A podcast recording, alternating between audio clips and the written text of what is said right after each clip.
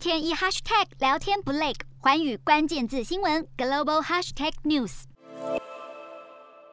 乌克兰东部的危机，经过一月十号美国与俄罗斯的高层安全对话之后呢，看起来并没有找到真正可以解决的方案。不过呢，我们可以从一些消息上面看到一些端倪。第一个，俄罗斯它的立立场非常的坚定，俄罗斯希望乌克兰不能加入北大西洋公约组织，而且在前苏联共和国的势力范围之内，不可以部署任何先进的武器或者增加西方的基地。这个俄罗斯从一开始坚持到现在。所以俄罗斯他的意思其实摆得很清楚，也就是只要西方国家，特别是美国，如果同意了俄罗斯的要求的话，俄罗斯在乌克兰东部的十万或者十多万的大军呢，就可以考虑撤退了。对于美国而言呢，美国当然是说目前不接受俄罗斯这样的一种要挟或是勒索。可是呢，我们也从新闻上面看到，美国多多少少释放了一些谈判的弹性，而且这个弹性可能比俄罗斯的还要大。也就是说，美国他提到了，包括像一些核武裁减的问题，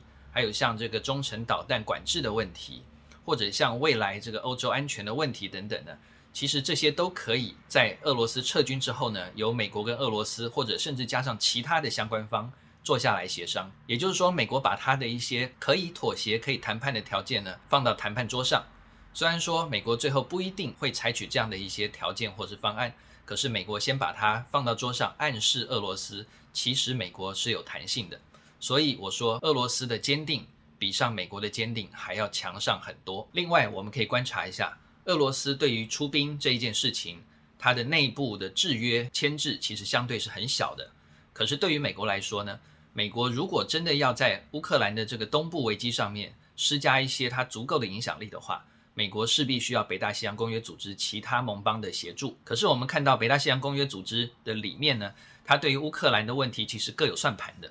当然，有些会员国认为说乌克兰加入应该是可以的，但是呢，我们也看到了有一些主要的国家，他们认为说乌克兰加入的话，可能只会造成事情的复杂度提高，而且呢，万一乌克兰以后卷入了跟俄罗斯的军事冲突，北约就势必要出兵了。而且呢，包括土耳其等等在内。已经几乎是很明显的说了，他们不会希望说在乌克兰跟俄罗斯冲突的时候呢，要出兵对抗俄罗斯。他们希望透过外交斡旋的方式，把危机逐渐的降低。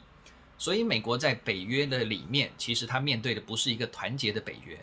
同时呢，美国又面对了一个几乎是铁板一块的俄罗斯。就在乌克兰紧张的局势继续的时候呢，我们看到俄罗斯的报纸单方面的披露了乌克兰因为担心俄罗斯的步步进逼。西方国家可能来不及驰援，所以呢，在去年的年底的时候，已经私下了跟俄罗斯当局展开了一些接触，还有谈判。俄罗斯的报纸甚至提出了乌克兰已经有了所谓的十点方案，里面呢，其实对俄罗斯多所让步。不过，因为这个是一个国际强权谈判，而且是一个目前扑朔迷离的一个局面，